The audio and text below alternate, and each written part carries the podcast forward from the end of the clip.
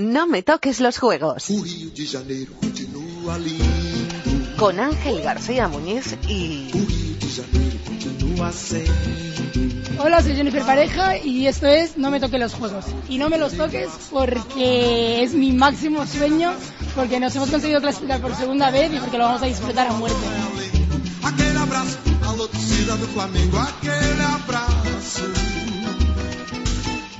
Pues sí, esto es No me toque los juegos y hoy nos va a contar su historia una persona satisfecha. Eh, no en vano dice que la realidad ha superado sus mejores sueños. Fue nadadora, es waterpolista y quién sabe si algún día será entrenadora o policía. Jennifer Pareja Lizalde, muy buenas. Hola, buenas. En cuatro meses volverás a los Juegos Olímpicos. ¿Cómo le explico a mi madre que Holanda perdió un partido en todo el preolímpico, España cuatro, pero ellas se quedan en casa y vosotras viajáis a Río? Pues de la misma manera que se lo he contado yo a la mía. Eh, diciéndole, mamá, había que ganar un partido y lo ganamos. Era el partido clave. Yo creo que lo bueno que tiene este equipo es que se crece ante las adversidades. Era todo en contra y, ganamos el partido que se tenía que ganar. Mira, tú como sabes mucho de waterpolo, yo te voy a contar una regla de periodismo que es cuando haces una entrevista no cabrear al entrevistado de primera. O sea, primero le das un poquito de jabón y luego ya le haces la pregunta dura. Pues yo voy a romper todas las reglas del buen entrevistador. Te doy ya el palo al principio de la entrevista. No fue tu mejor torneo, precisamente. No, no, no, no fue mi mejor torneo. Eh, llevo un par de torneos que no han sido buenos para mí. Soy consciente de ello, soy muy autocrítica y lo que tengo muy claro es que tengo que buscar una solución ya porque quiero aportar mucho más a ese equipo porque creo que todavía puedo aportar mucho más. Y estoy pasando una época bastante dura. Por eso mismo no soy muy exigente y sé que no sé que no estoy bien lo estoy pasando mal pero sé que voy a encontrar la solución. Tienes una frase que me encanta. Además con dos partes. Asumes que ahora juegas menos y que hay que apoyar al equipo a muerte y lo haces siempre. Sí sí y es lo que creo que es así y lo voy a hacer pero ni mucho menos te resignas a ese papel secundario y como tú dices tienes muchísimas ganas de volver a ser tan importante como ha sido siempre para este equipo.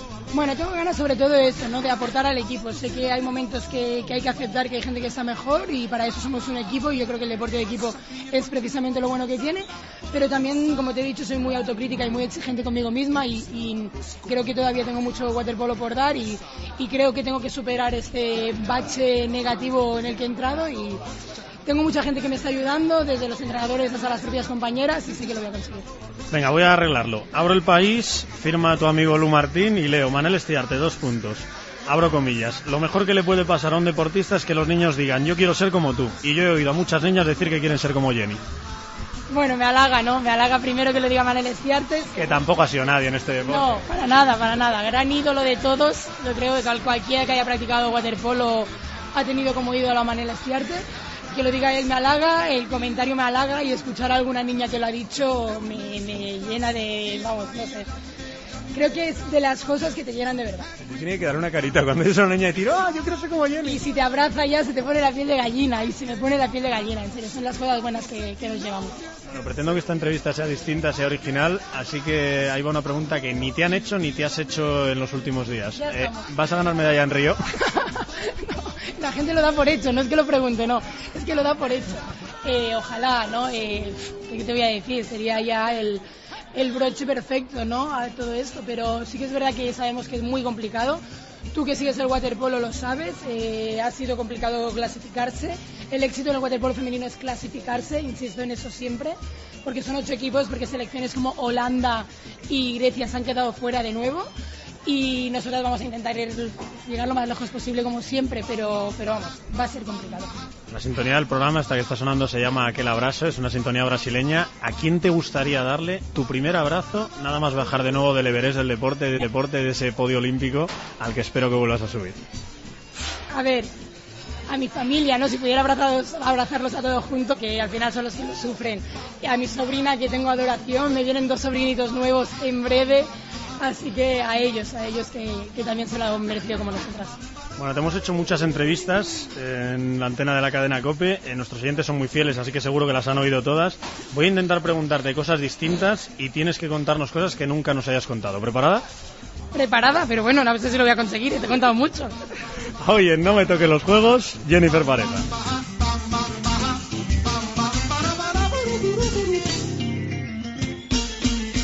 Jennifer Pareja Lizalde nació en Olot, Girona, el 8 de mayo de 1984. Tiene 31 años y practica waterpolo desde los 14. Hola, tata, me gusta mucho el waterpolo. No me lo ¿Me creo. vas a enseñar a jugar como tú? Yo también quiero marcar muchos goles con la pelota. Te quiero mucho, tata, Dios. Me muero con ella. Me muero. ¿Quién es? Mi sobrina, me la como. Joder. Qué casualidad, tú hablas de ella y mal, justo... ya, que me Tú hablas de ella y justo se pone a hablar.